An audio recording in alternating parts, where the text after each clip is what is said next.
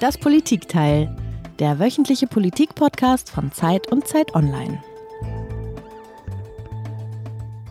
Eine Militärallianz unter Führung der USA hat in der Nacht Stellungen der islamistischen Houthi-Miliz im Jemen bombardiert. The US military has carried out strikes on multiple Houthi targets in Yemen. Sie reagieren damit auf die Attacken der Houthi auf internationale Handelsschiffe im Roten Meer. Der Tod von drei US-Soldaten bei einem Drohnenangriff in Jordanien droht die Spannungen im Nahen Osten weiter zu verschärfen. President Biden is now vowing to respond after a drone attack killed three US soldiers in Jordan. Jetzt folgte die Antwort des US-Militärs. 85 Ziele in der Nacht auf Samstag in Syrien und im Irak, dann 24 Stunden später 36 Ziele im Jemen gegen die Houthi-Miliz. Das ist eben die von den USA angekündigte Vergeltung für den Tod dreier US-Soldaten. Die Milizen der Houthis kündigten sofort Vergeltung an und deshalb droht jetzt eine weitere Eskalation des Nahostkonfliktes. Hier ist das Politikteil, der politische Podcast von Zeit und Zeit Online. Ich bin Tina Hildebrand. Und ich bin Heinrich Wefing.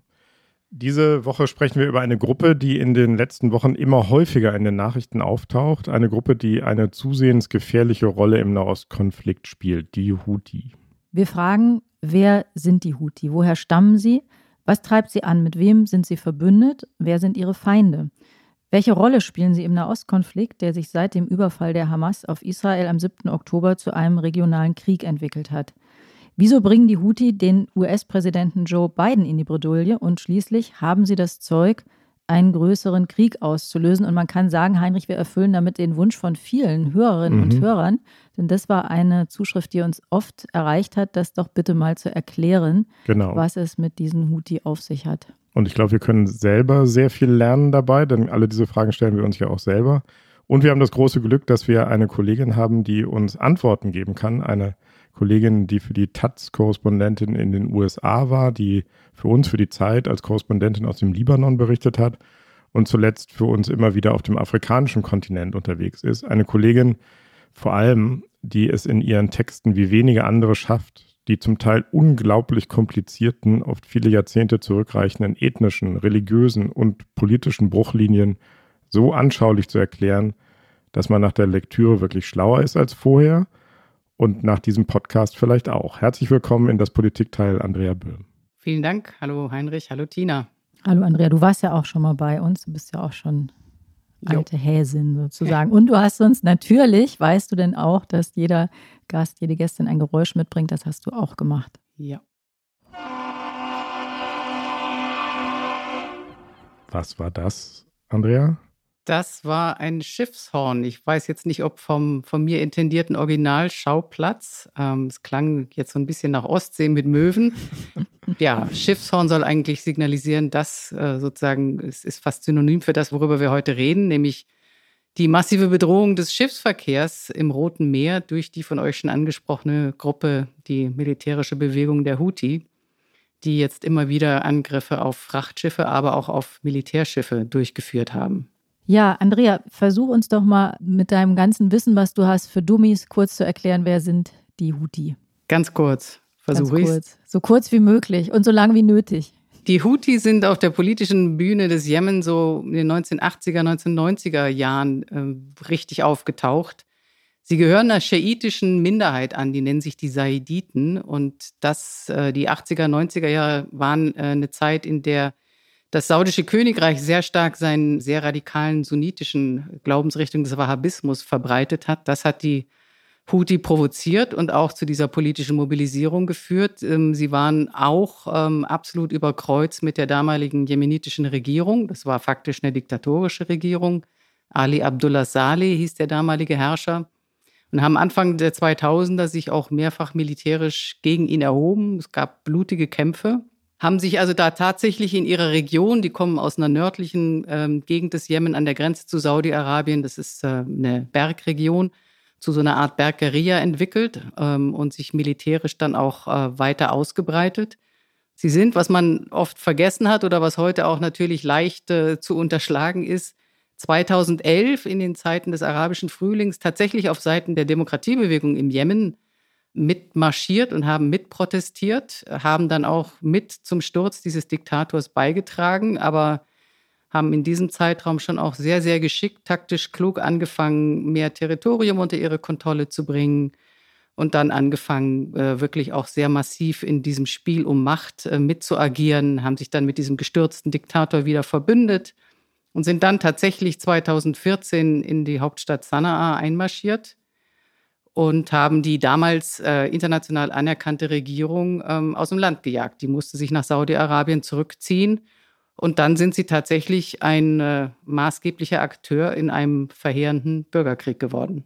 Andrea, damit ich das richtig verstehe, ist das ein Stamm oder ist das eine militärische Organisation oder ist das eine Partei? Wie muss ich mir das vorstellen? Also wie gesagt, sie gehören religionsmäßig zu einer kleineren Gruppe der Schiiten, die übrigens sehr starke Unterschiede zu dem Schiitentum, wie wir es im Iran kennen, aufweisen. Der Name Houthi geht auf den Begründer dieser politischen Bewegung zurück, Hussein al-Houthi, inzwischen verstorben. Sein Bruder Abdul Malik al-Houthi ist heute der Führer. Äh, sie haben auch äh, so etwas wie eine Partei. Äh, Ansar Allah nennen sich die Helfer Gottes. Also man kann es am besten, glaube ich, als eine religiös, zum Teil ethnisch durchfärbte politisch-militärische Bewegung bezeichnen. Eine mhm. islamistische, ganz klar. Mhm. Und Andrea, sind die Houthi Terroristen? Ja, es kommt darauf an, wie man Terrorismus definiert. Also sie wurden während des Bürgerkrieges dann unter anderem von den USA auf die Terrorliste gesetzt. Zwischendurch waren sie dann wieder runtergenommen worden. Jetzt im Zuge der jüngsten ähm, Kämpfe, über die wir noch reden werden, und Angriffe auf, auf die Schifffahrt sind sie wieder draufgesetzt worden. Ich glaube, wenn man unter Terrorismus versteht, dass es nicht staatliche Gruppen sind, die durch Sprengstoffanschläge, andere Attentate versuchen, bestimmtes Handeln zu erzwingen, dann trifft es das nicht so ganz. Sie sind im Moment ein de facto Herrscher über einen großen Teil des Landes. Sie haben in dem Sinne keine reguläre Armee, aber eine sehr, sehr große inzwischen und gut ausgerüstete Miliz. Also ich glaube, mit, äh, mit Terrorismus im engeren Sinne des Wortes ist es nicht so ganz getroffen, mhm. äh, was nicht ausschließt, dass sie absolut 100 Prozent gewaltbereit sind. Mhm.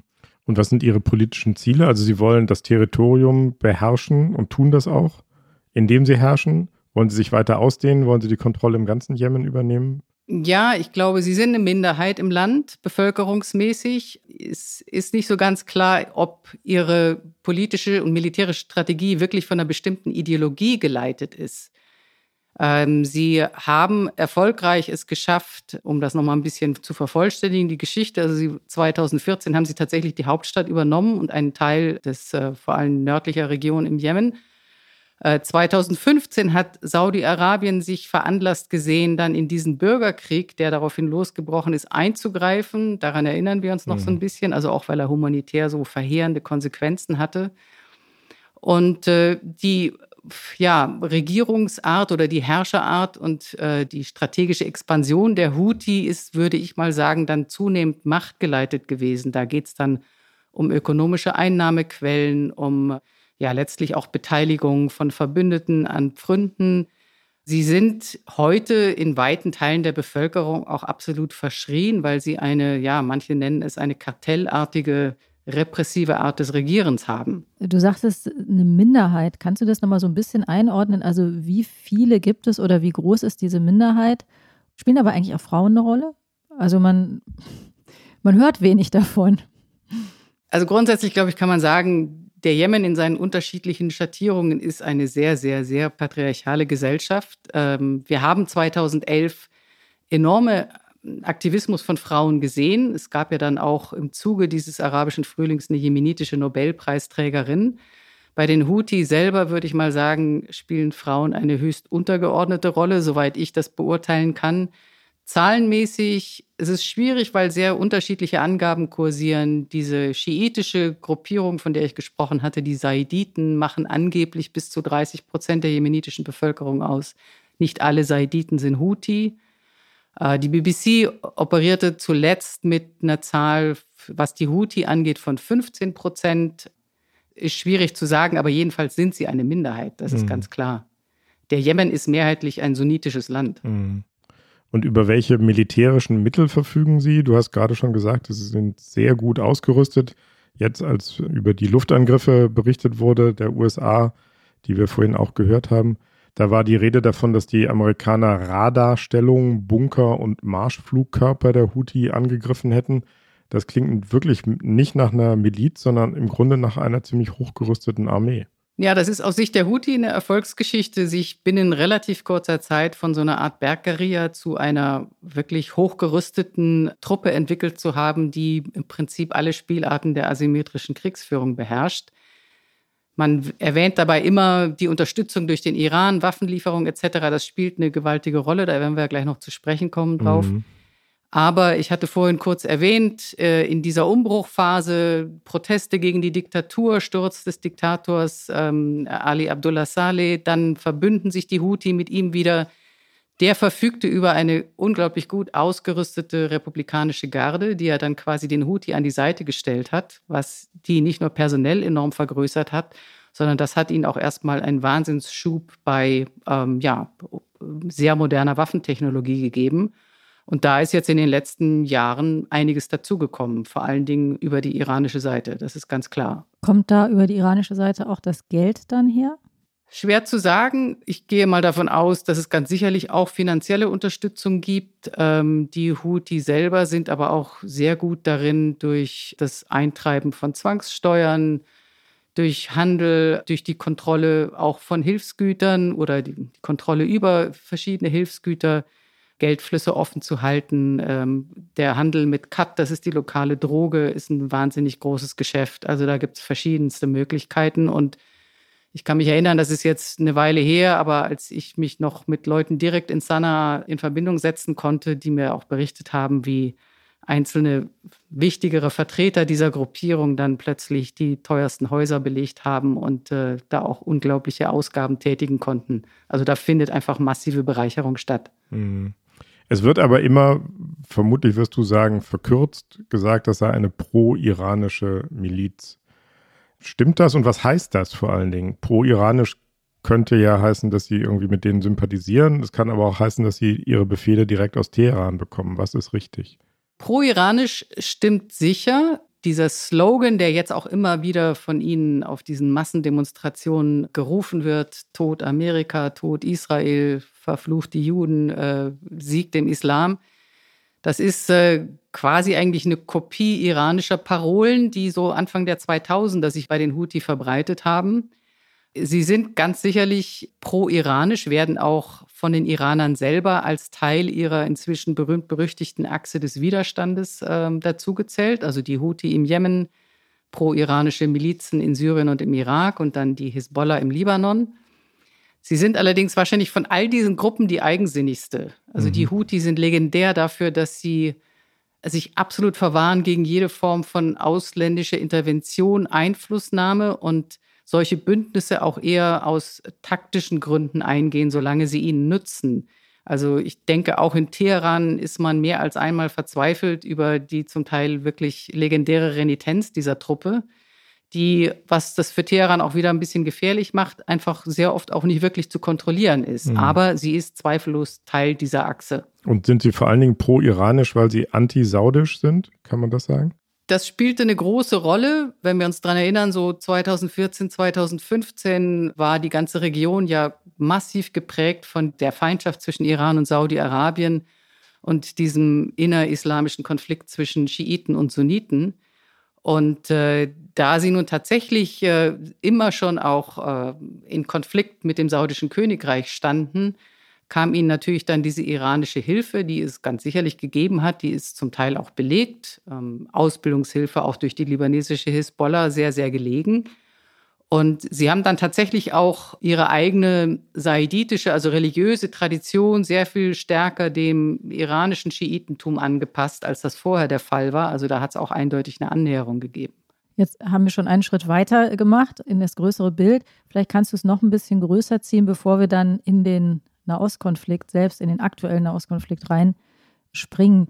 Wer sind weitere Verbündete der Houthi und wer sind weitere Gegner? Wir haben jetzt über den Iran gesprochen, über Saudi-Arabien. Kannst du uns das nochmal so ein bisschen sortieren? Also wie gesagt, zu dieser Achse des Widerstandes, das ist eine Konstruktion, die über Jahrzehnte sehr sorgfältig von dem, manche kennen den Namen vielleicht noch, Qasem Soleimani aufgebaut worden ist. Das war ein ganz wichtiger iranischer Militär, ein, der Führer der sogenannten Quds-Brigade, die für die Revolutionsgarden im Prinzip die internationalen Operationen für den Iran durchführt. Und der hat das äh, mit großem taktischen Geschick entwickelt, diese Achse. Da zählen schiitische Milizen im Irak dazu, die natürlich nach dem Sturz von Saddam Hussein groß werden konnten. Da zählt tatsächlich ganz, ganz massiv die libanesische Hisbollah dazu, eine schiitische Gruppierung. Das sind Verbündete. Inzwischen zählt auch wieder die Hamas dazu, die anfangs während dieser enormen Konflikte zwischen Sunniten und Schiiten eigentlich eher auf der sunnitischen, sind ja auch Sunniten standen. Zu den Feinden der Houthis, naja, ganz klar, Saudi-Arabien, die sich ja dann auch in diesen verheerenden Krieg 2015 haben hineinziehen lassen. Die international anerkannte Regierung, zu den Feinden zwangsläufig auch die Verbündeten Saudi-Arabiens, also auch die USA und in Teilen europäische Länder, haben sich an diesem innerjemenitischen Krieg dann vor allen Dingen gegen die Houthis beteiligt. Also es wird jetzt dadurch nicht einfacher, aber wenn wir uns daran erinnern, im Jemen, Jemen ist auch ein Operationsgebiet von radikal-islamistischen sunnitischen Gruppierungen wie Al-Qaida und äh, dem IS, die da in Teilen auch mitmischen und teilweise gegen Houthi gekämpft haben. Also die Liste der Feinde ist, glaube ich, wenn man sie mal so richtig ausdehnt, etwas größer als die der Verbündeten, was nichts daran ändert, dass sie äh, momentan fest im Sattel sitzen. Hm.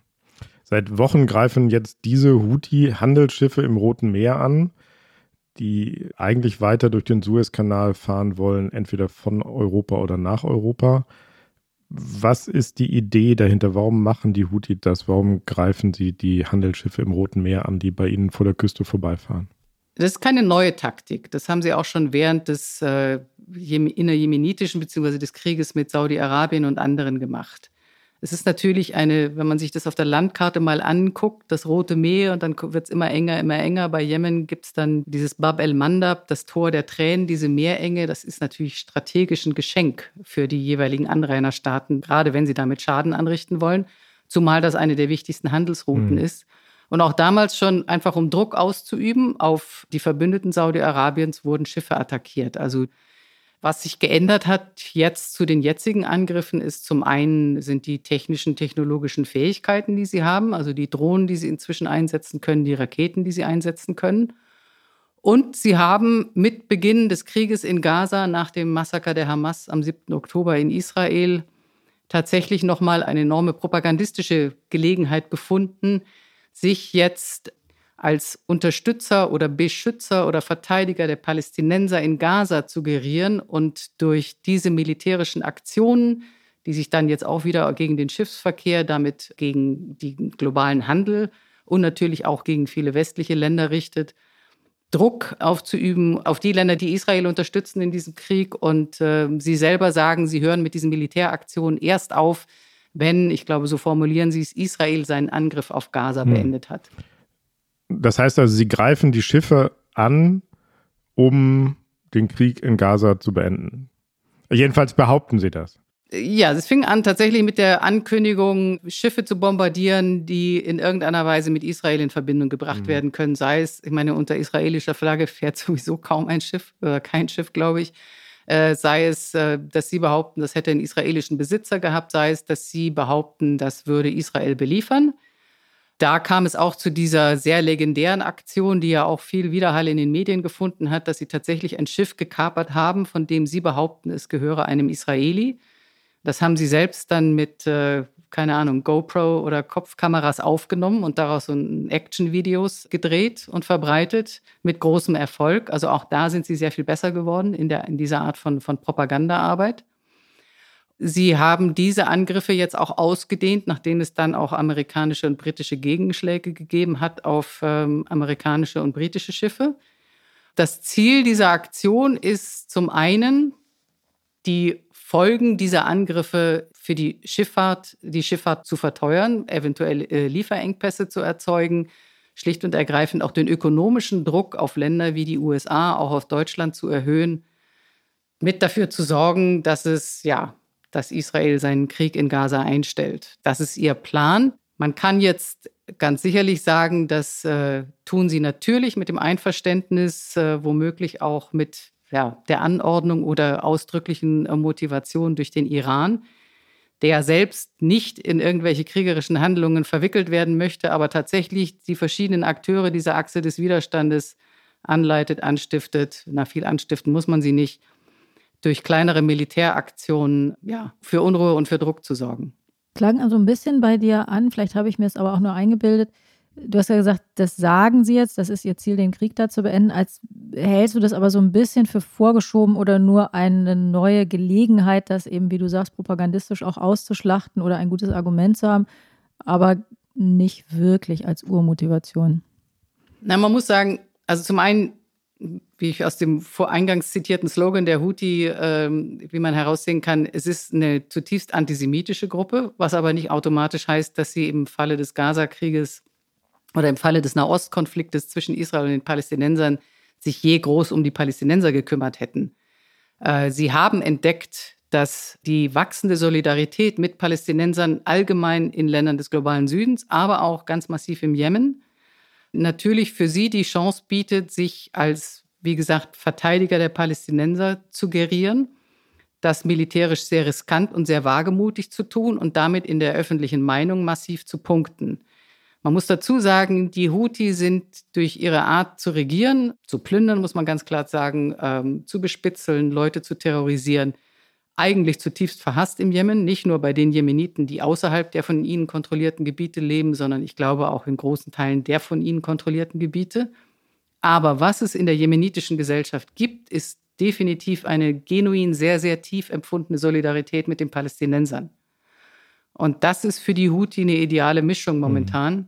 Mit dieser Art von Kriegsführung, mit der man sich sehr heroisch inszenieren kann. Seht her, wir sind diejenigen, die es wirklich direkt auch noch mit den Amerikanern aufnehmen, in der öffentlichen Meinung massiv zu punkten. Und momentan muss man sagen, gelingt ihnen das auch. Und es gelingt ihnen mehr denn je, würde ich sagen, seit eben von Seiten Großbritanniens und den USA auch zurückgeschossen wird, sozusagen. Ich meine mich zu erinnern, es habe auch den Versuch von direkten Angriffen der Houthi auf Israel gegeben. Stimmt das?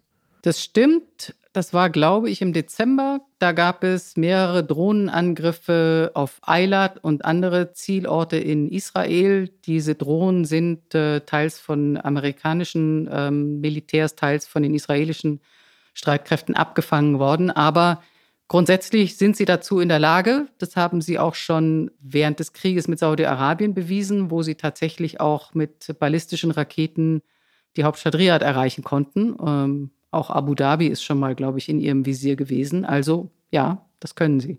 Können es zumindest versuchen. Durch das Rote Meer führt eine der am meisten befahrenen Handelsrouten der Welt. Etwa 10 Prozent des Welthandels laufen darüber. Doch seit dem Gazakrieg sind wiederholt Handelsschiffe angegriffen worden, und zwar von Houthi-Rebellen aus dem Jemen. Viele Reedereien nehmen deshalb gewaltige Umwege um das Kap der guten Hoffnung in Kauf, was zu Lieferengpässen führt und natürlich schnellen auch die Preise steil nach oben. Nun ist auch Tesla betroffen. Die Fahrzeugproduktion im brandenburgischen Werk Grünheide muss daher für zwei Wochen unterbrochen werden. Grund sei das Fehlen von Bauteilen wegen der Verschiebungen von Transportrouten. Im Hamburger Hafen kommen weniger Waren an und dann oft auch noch verspätet. Etliche Händler stehen daher bereits jetzt vor leeren oder zumindest fast leeren Regalen. Ja, das war nochmal ein Nachrichtenteppich, in dem die Auswirkungen dieser Angriffe beschrieben wurden auf verschiedene Bereiche und Länder, unter anderem sogar auch die Tesla-Fabrik in Brandenburg. Andrea, kannst du das nochmal so ein bisschen beschreiben, was diese Auswirkungen wieder für Auswirkungen haben auf die Politik? Na, die ökonomischen Auswirkungen sind A, wie genannt, äh, Schiffe müssen Umwege fahren oder sie müssen in Kauf nehmen, dass sie massiv höhere Versicherungsprämien zahlen müssen, weil sie natürlich momentan ein enormes Risiko eingehen, wenn sie diese Route nutzen. Die zweite ökonomische Auswirkung ist, die Gebühren für das Durchfahren des Suezkanals sind eine der Haupteinnahmequellen für Ägypten. Das leidet momentan massivst ökonomisch unter dieser Situation, die von den Houthi mit hervorgerufen worden ist. Und natürlich, es hat ähm, anfangs tatsächlich äh, zu Lieferengpässen geführt, die man dann sogar in Brandenburg bei Tesla zu spüren bekommen hat ich kann es schwer beurteilen. Ich bin keine sozusagen globale Handelsexpertin. Von dem, was ich gelesen habe, sind die Auswirkungen jetzt nicht ganz so dramatisch, wie sie jetzt vielleicht auch in diesem Einspieler beschrieben worden sind.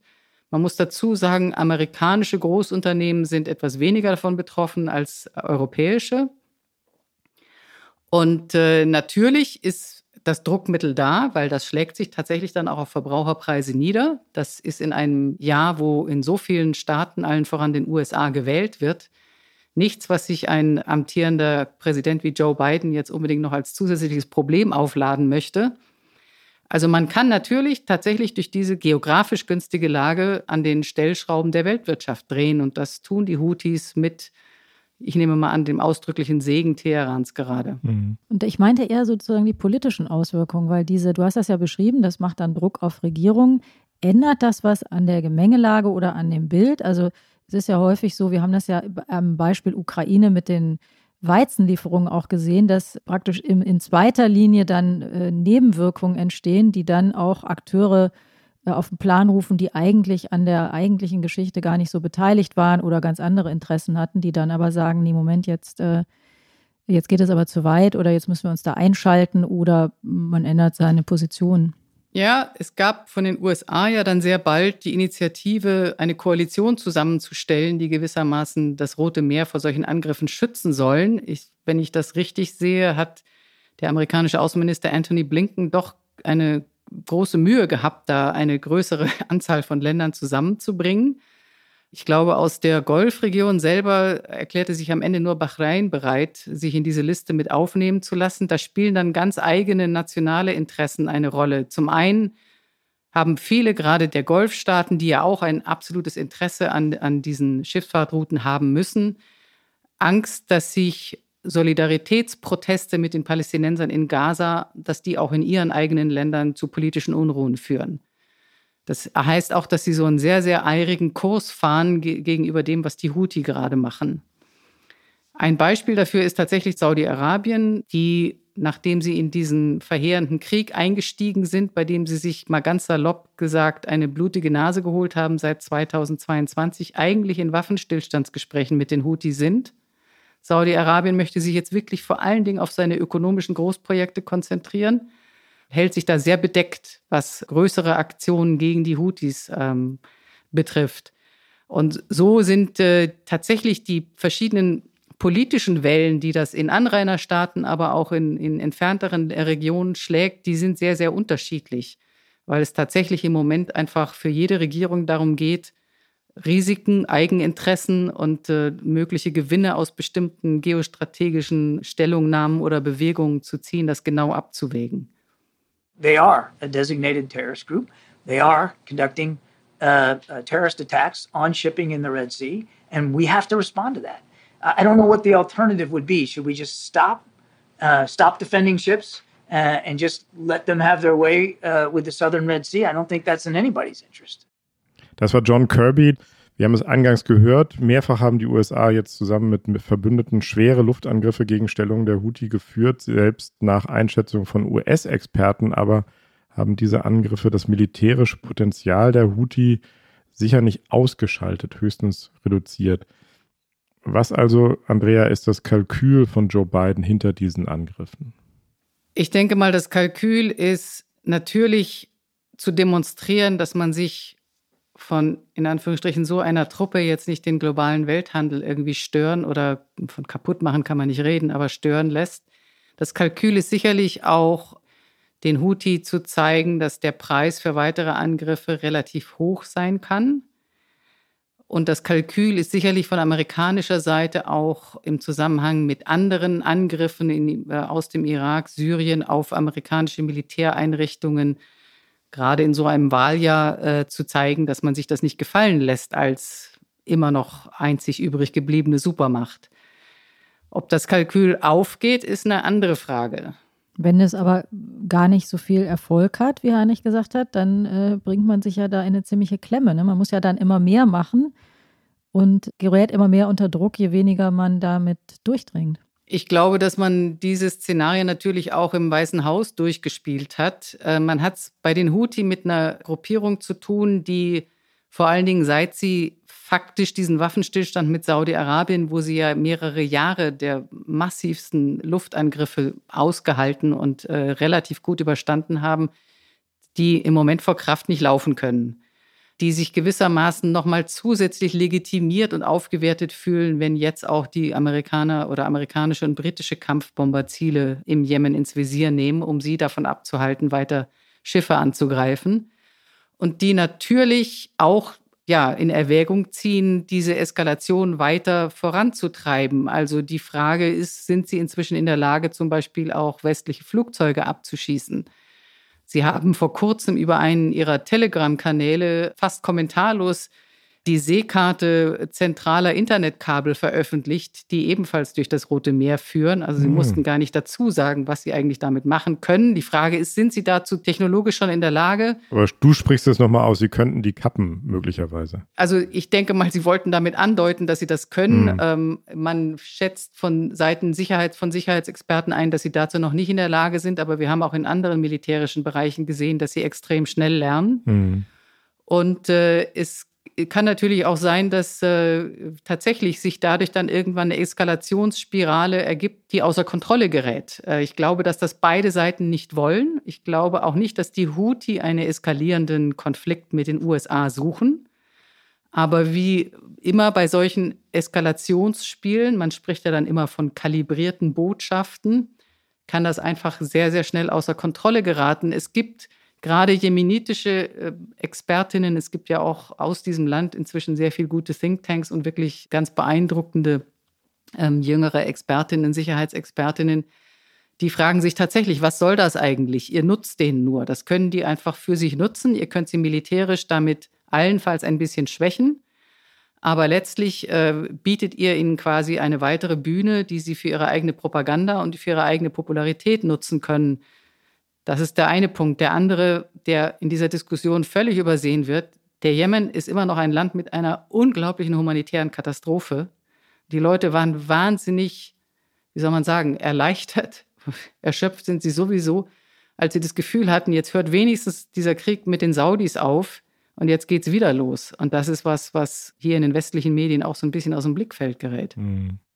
Muss man vielleicht einmal noch in Erinnerung rufen, dieser jemenitische Bürgerkrieg und vor allen Dingen das äh, Vorgehen der Saudis äh, war unfassbar grausam, extrem blutig. Du hast es gesagt, humanitäre Katastrophe. Die UNO geht von geschätzten 400.000 Toten aus, 150.000, die durch direkte Kriegshandlungen umgekommen sind und die anderen, die durch Hunger, Zusammenbruch des Gesundheitswesens mhm. etc.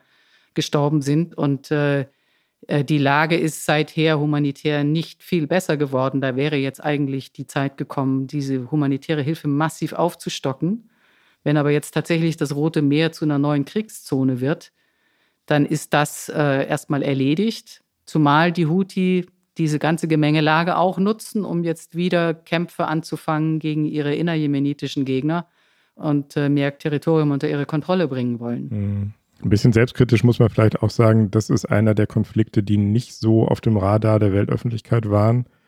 Und jetzt gucken wir hin, weil es um die Anschläge auf den Welthandel ging. Ne? Genau, der ist äh, immer wieder als der vergessene Krieg bezeichnet worden. Und das äh, nehmen die Jemeniten auch mit einer äh, enormen Verbitterung zur Kenntnis. Hm.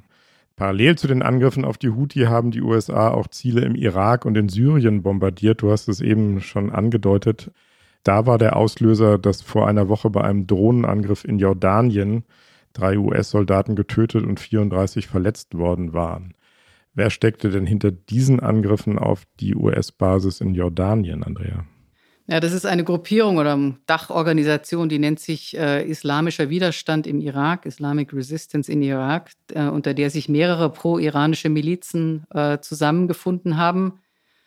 Das gehört einfach zu der iranischen Strategie, solange der Krieg in Gaza mit den enormen äh, zivilen Opfern und äh, der anderen Zerstörung anhält. Durch diese, ich glaube, die Iraner würden es wahrscheinlich als Nadelstiche bezeichnen, äh, die Amerikaner nicht unbedingt. Diese Strategie der Nadelstiche den USA äh, klarzumachen, eure Allianz mit Israel, eure Waffenlieferungen kostet euch das und das und das. Und von äh, amerikanischer Seite mh, hm, hat man dann quasi auch immer wieder signalisiert, gut, im Zuge dieser genau abgestimmten Botschaften werden wir dann wieder bestimmte Stellungen von euch äh, bombardieren. dass es in diesem Fall in Jordanien tatsächlich zu drei amerikanischen, äh, getöteten amerikanischen Soldaten gekommen ist. Tja, das ist so ein Beispiel dafür, wie das dann außer Kontrolle geraten kann. Da gab es, glaube ich, dann sehr viele Bemühungen, eine sogenannte kalibrierte Entgegnung zu finden. Also die USA haben angekündigt, wir werden massiv reagieren, aber zu einem Zeitpunkt, den wir wählen. Kann man da immer zwischen den Zeilen lesen, wir geben euch erstmal Zeit, euch aus bestimmten Stellungen zurückzuziehen, damit wir nicht zu viele töten, wenn wir zurückschlagen. Es gab tatsächlich eine einflussreiche irakische Miliz auf Seiten Teherans, die erstmal dann gleich angekündigt hat, okay, wir greifen keine weiteren amerikanischen Ziele an.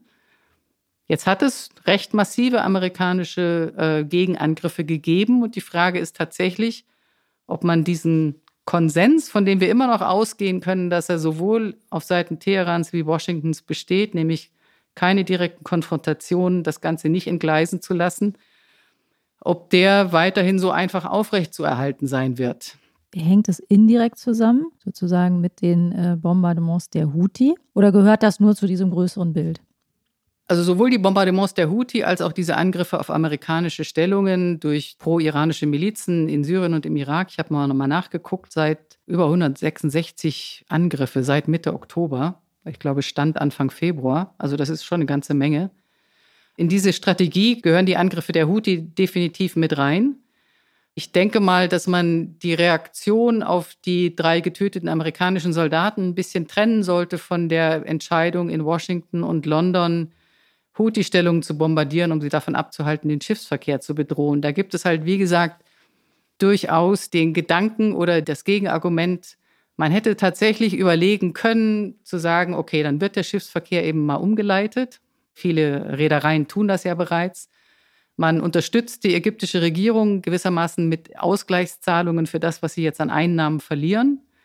Und man lässt die Houthi einfach gewissermaßen ins leere Wasser schießen eine Weile. Ich kann nicht beurteilen, ob das tatsächlich die gangbare oder sinnvollere Alternative gewesen wäre. Ich meine, die Houthi haben viele Möglichkeiten, auf anderen Ebenen zu eskalieren.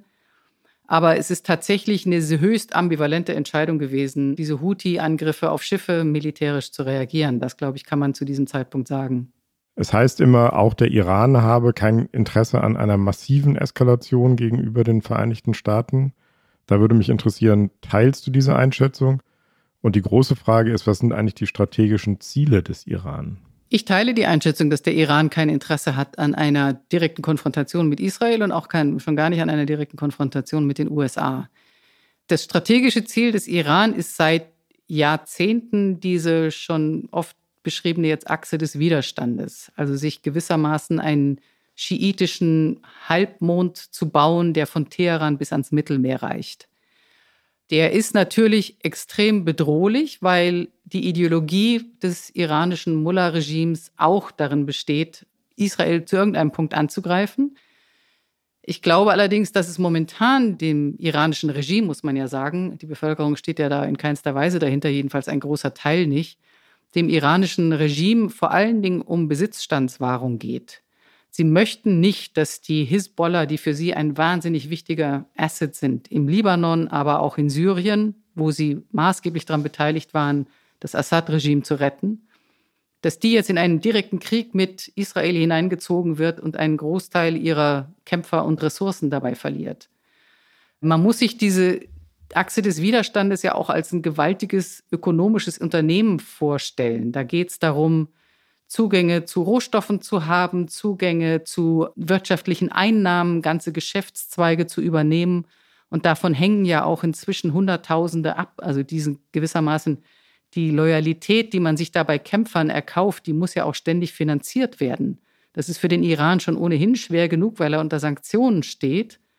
Aber die Entscheidung, das aufs Spiel zu setzen, jetzt für einen, wie soll man es nennen, All-out-War, ich glaube, so dumm sind sie nicht. Dafür ist ihnen einfach im Moment der Preis viel zu hoch, den sie bezahlen müssten.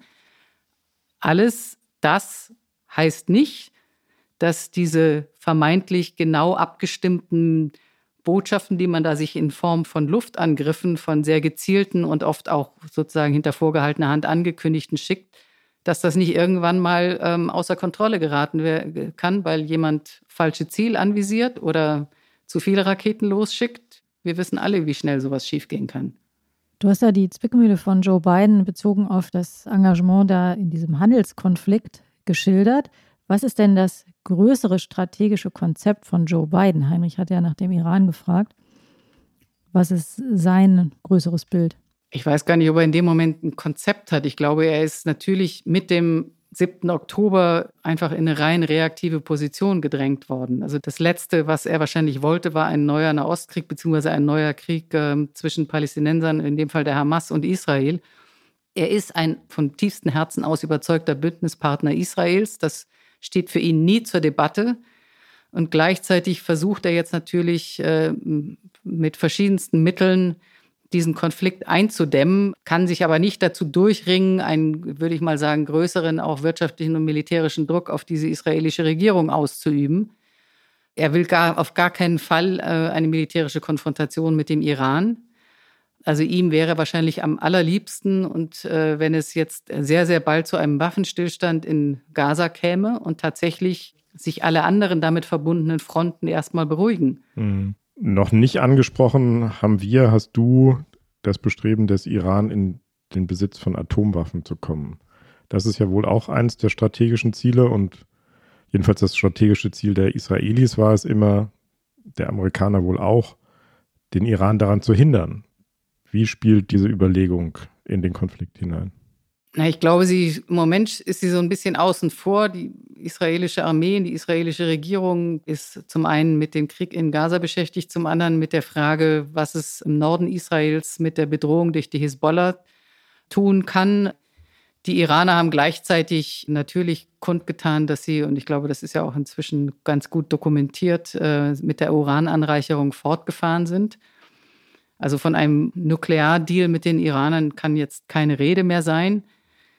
Ich kann es schwer sagen. Ich glaube, im Moment ist das im Prinzip eines der tatsächlich absolut sicherheitspolitisch und geostrategisch relevanten Themen, was aber in, in der momentanen Gemengelage gewissermaßen wie so ein drohender Schatten daneben liegt und wo im Moment keiner die Kapazitäten hat, sich damit zu befassen. In, in so einem Schatten gedeihen ja manchmal Dinge, weil eben da gerade das Licht nicht hinfällt. Siehst du die Gefahr?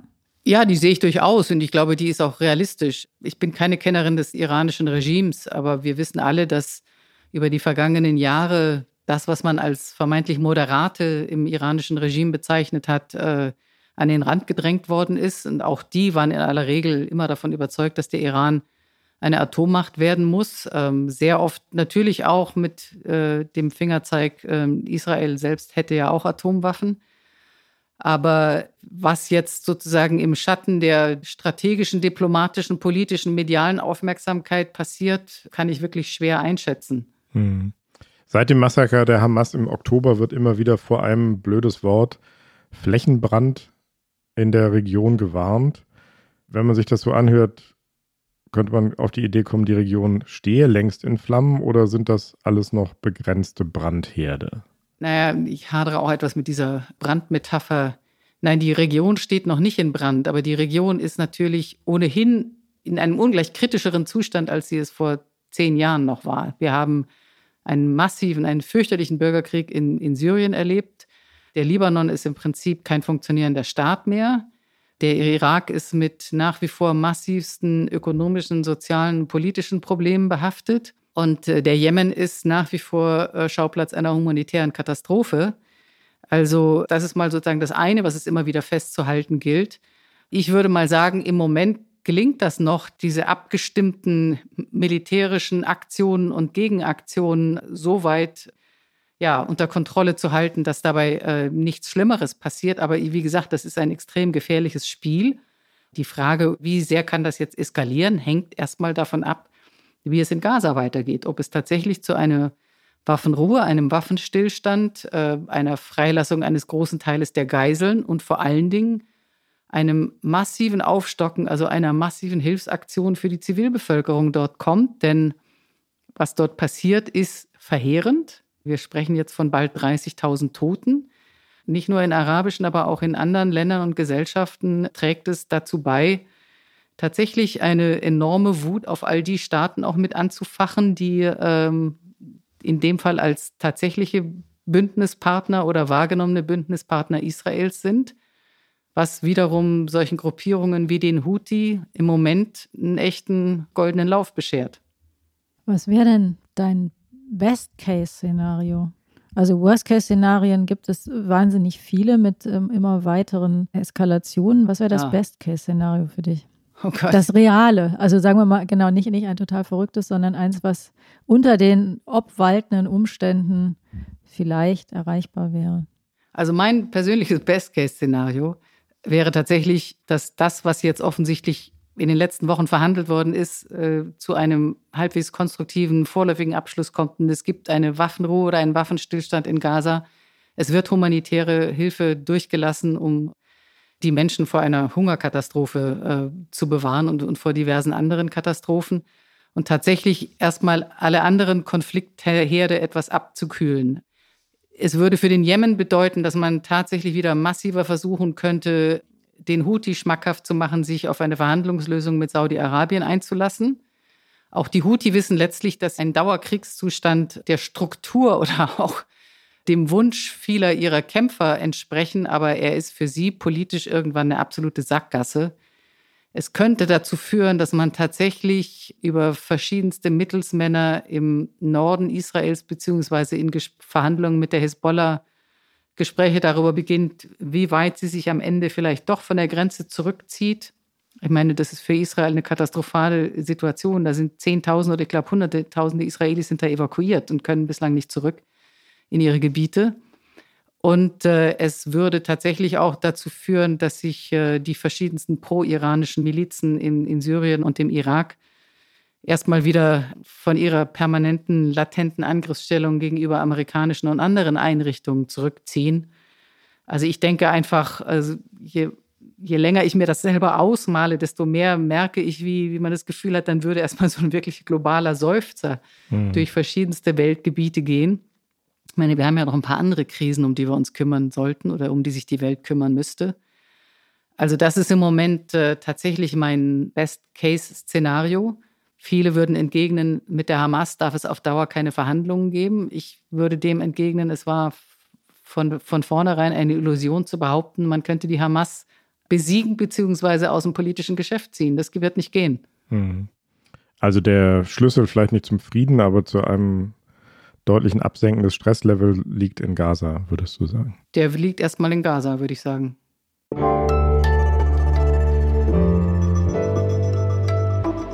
Die Flop 5. Also fünf Sätze, die du nicht mehr hören kannst, Phrasen, die abgedroschen sind. Na, wie ich schon gesagt habe, Flop 1 ist das Wort vom Flächenbrand mag ich überhaupt nicht, weil es, es impliziert so einen Automatismus und es impliziert auch, dass wir es nicht mit Menschen zu tun haben und dass alles, was da passiert, nicht letztlich doch von einzelnen Entscheidungen mächtiger politischer und militärischer Akteure abhängt. Ja, also insofern Flächenbrand, äh, explosives Fass etc., das sind Metaphern, die mir inzwischen wirklich gegen den Strich gehen. Ich habe inzwischen auch eine Allergie entwickelt gegen das, was ich selber jetzt häufiger in diesem Gespräch in den Mund genommen habe, nämlich die genau kalibrierten Botschaften, weil ich glaube, das fliegt uns irgendwann um die Ohren.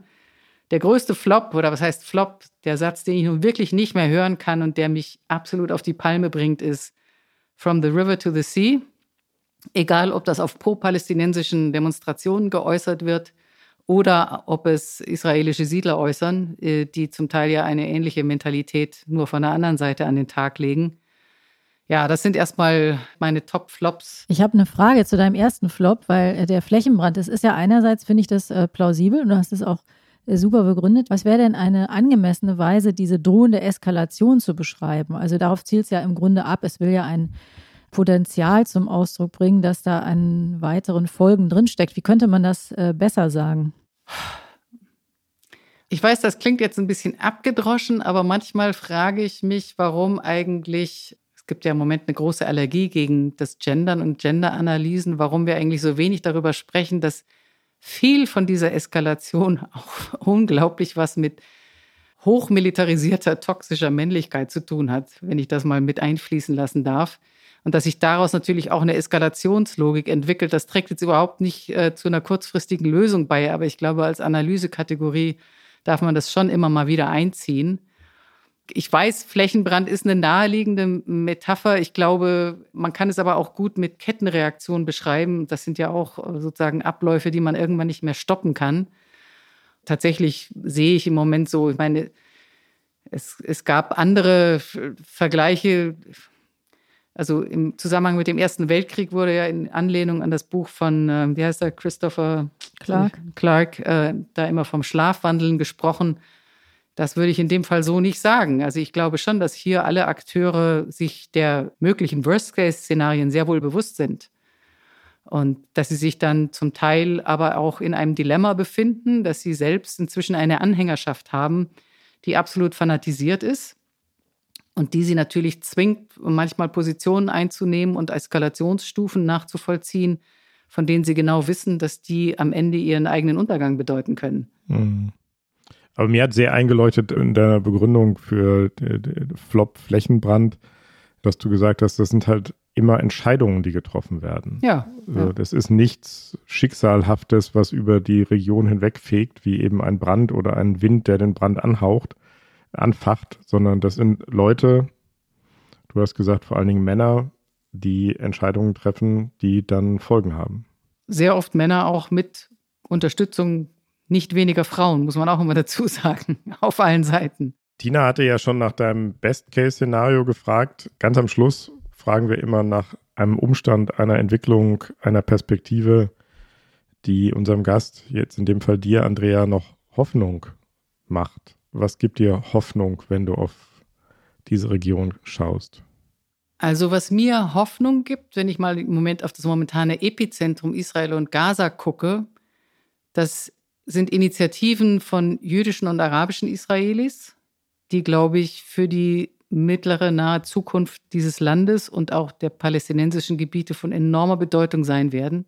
Also die nach wie vor versuchen zu eruieren, welche Arten der Koexistenz es geben kann. Und ich meine, beide Seiten sind Bürger und Bürgerinnen ein und desselben Staates. Und ich glaube, das ist eine politische und gesellschaftliche Kraft, die alle Unterstützung verdient und die mir wirklich Hoffnung macht.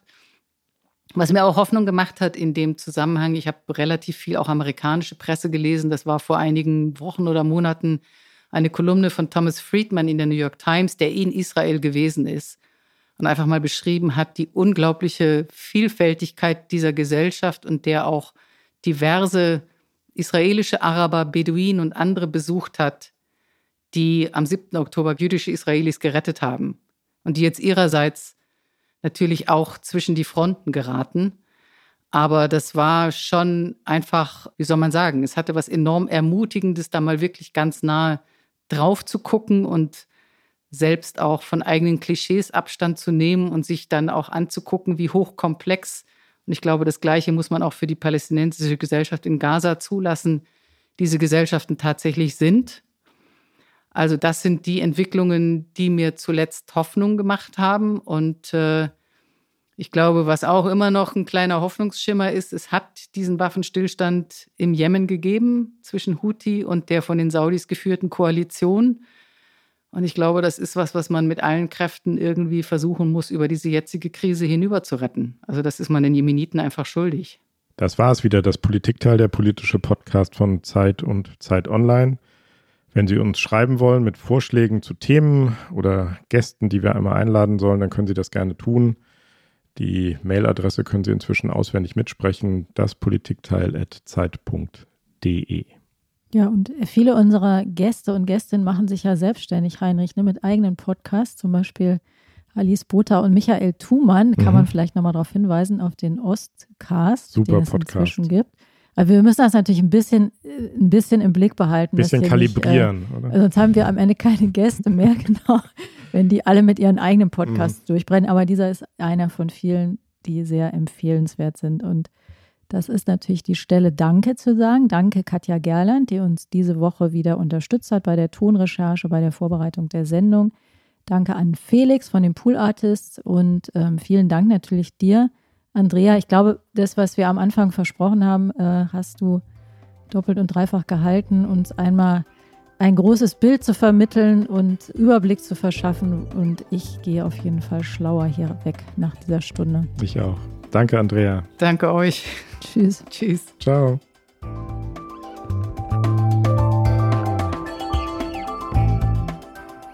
Das Politikteil ist ein Podcast von Zeit und Zeit Online, produziert von poolartists.de.